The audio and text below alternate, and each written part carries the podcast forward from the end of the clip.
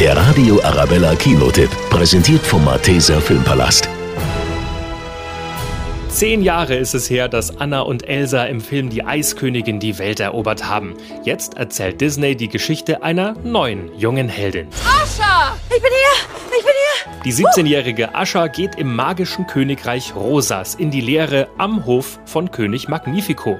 Der hat die besondere Gabe, mit Zauberei Menschen jeden Wunsch zu erfüllen.